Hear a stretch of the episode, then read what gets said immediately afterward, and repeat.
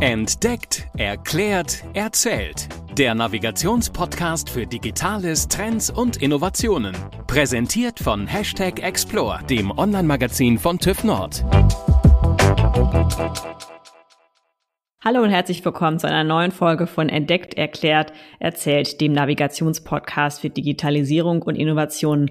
Mein Name ist Caroline Rotherberg und ich moderiere diesen Podcast gemeinsam mit Julia Mandrion und da ist sie. Hallo auch von mir. Hallo Julia. Aktuell läuft in Glasgow die UN-Klimakonferenz. Und auch da sehen wir, dass nicht nur auf Staatenebene, sondern auch Unternehmen Themen wie Klimaschutz und nachhaltiges Produzieren immer mehr zu ihren Eckpfeilern anerkannt haben. Daher wollen wir uns auch heute mit dem Thema Nachhaltigkeit und Klimaneutralität beschäftigen. Und zwar besprechen wir mit unserem Gast, Susanne Günzeroth. Sie ist Leiterin des PC-Clusters Nachhaltigkeit bei TÜV Nord-Zert darüber, was Klimaneutralität genau bedeutet und welche Aspekte eigentlich bei so einem Check genau unter die Lupe genommen werden. Viel Spaß beim Hören. Klimaneutralität ist das Buzzword dieser Tage und dieser Zeit. Starten wollen es werden Unternehmen, TÜV Nord auch. Es werden Zeiten genannt, bis wann es soweit sein soll. Aber was verstehen wir eigentlich darunter, Susanne Günzeroth?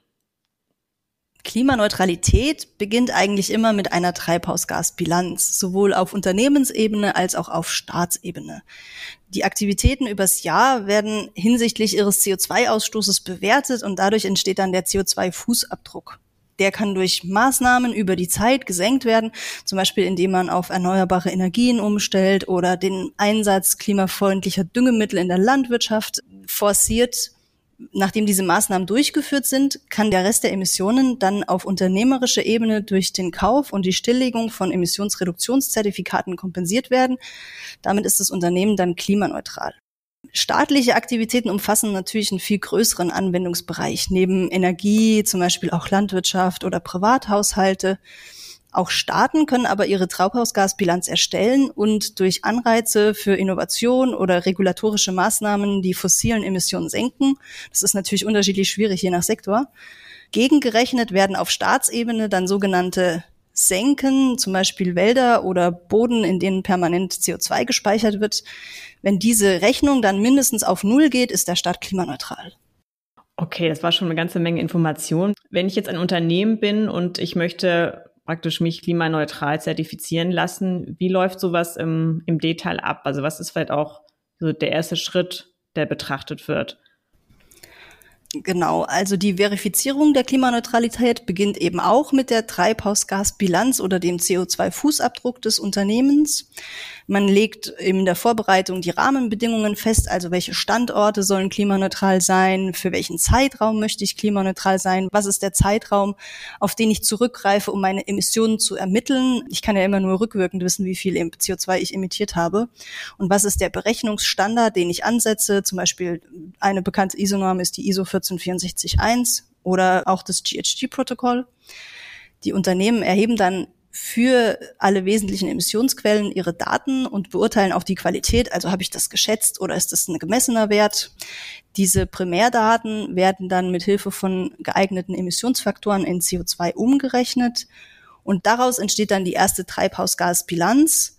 Außerdem benötigt man einen kleinen Kurzbericht mit allen wichtigen Informationen zu den Annahmen und den Rahmenbedingungen. Die Bilanz wird dann den Prüfern der TÜV Nord zur Verfügung gestellt und zunächst rechnerisch geprüft und auf Plausibilität, also kann diese Emission in der Höhe angefallen sein.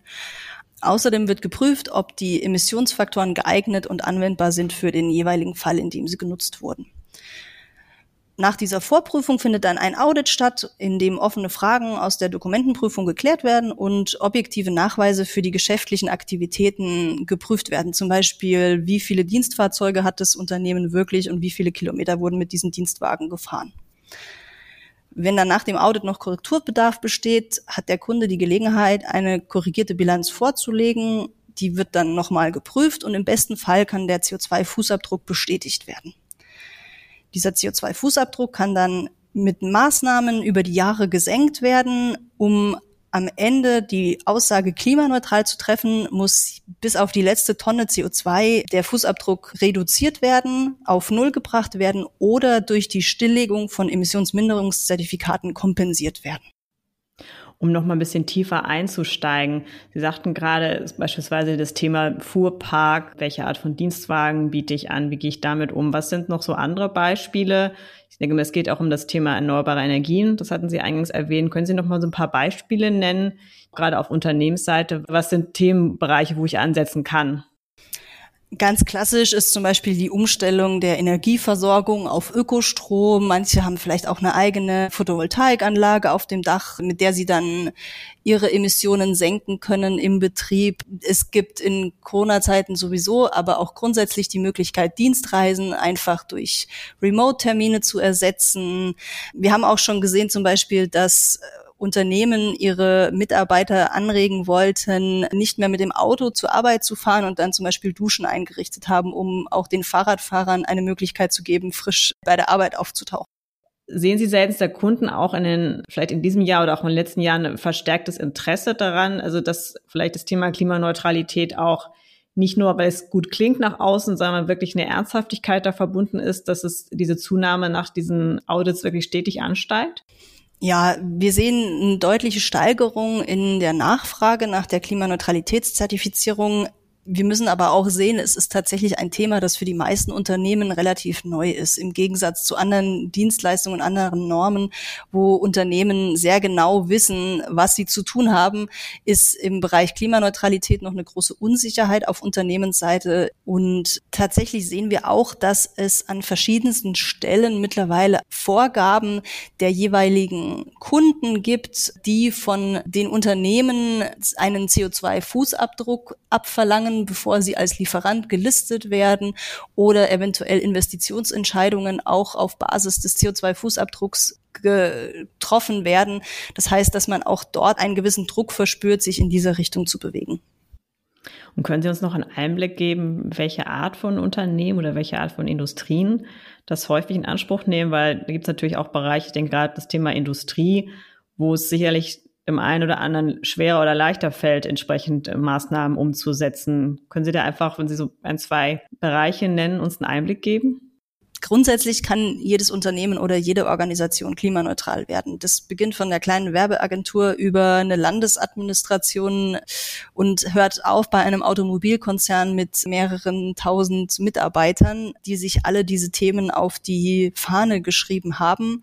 Je mehr das Produkt auch auf dem Endverbrauchermarkt betrachtet wird und je eher das im Zusammenhang mit CO2 gesehen wird, desto wahrscheinlicher ist es, dass eine Klimaneutralitätszertifizierung Digitalisierung relevant wird für ein Unternehmen. Zum Beispiel sehen wir das sehr häufig im Bereich Erdgas, also bei Stadtwerken oder Energieversorgern, die ihren Kunden gerne klimaneutrale Gastarife anbieten wollen.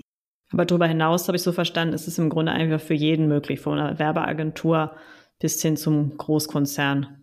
Korrekt. Die Möglichkeit besteht für alle.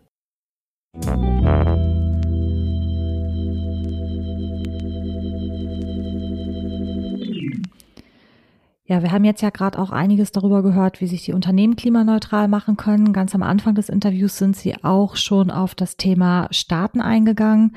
Da möchte ich jetzt auch noch mal ganz gerne nachfragen. Auf der laufenden UN-Klimakonferenz treffen sich ja vor allem die Staaten, um gemeinsame Maßnahmen und Ziele zu definieren. Was machen Staaten denn grundsätzlich anders als Unternehmen auf dem Weg zur Klimaneutralität? Also wo liegen die Unterschiede vielleicht auch in der Vorgehensweise? Also Staaten haben sich durch die unterschiedlichen Abkommen, sei es jetzt eben das Pariser Abkommen beziehungsweise die Vorgängerabkommen, zum Beispiel das Kyoto-Protokoll, auf mehr oder weniger verpflichtende Art und Weise zur Klimaneutralität bekannt. Im Industriebereich oder im Unternehmensbereich sind solche Schritte aktuell immer noch freiwillig und jeder Schritt ist ein tatsächlicher Beitrag dahingehend, dass ein Staat auch klimaneutral werden kann. Wäre denn ein Forum wie die UN-Klimakonferenz eine Möglichkeit, um eben von dieser Freiwilligkeit auch für Unternehmen wegzukommen?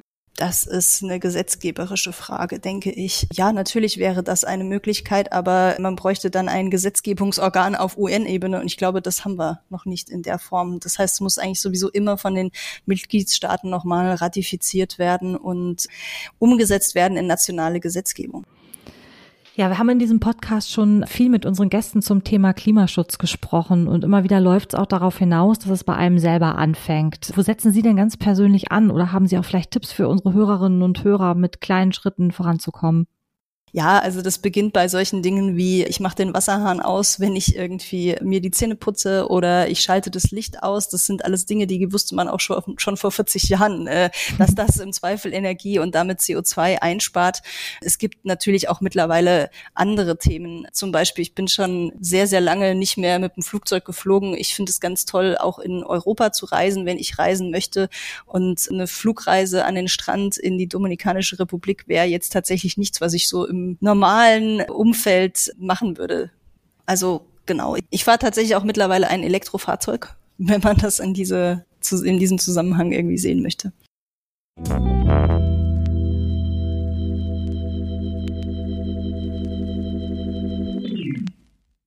Dann habe ich noch eine allerletzte Frage an Sie. Wie sind Sie denn bei Fragen unserer Hörerinnen und Hörer zu erreichen?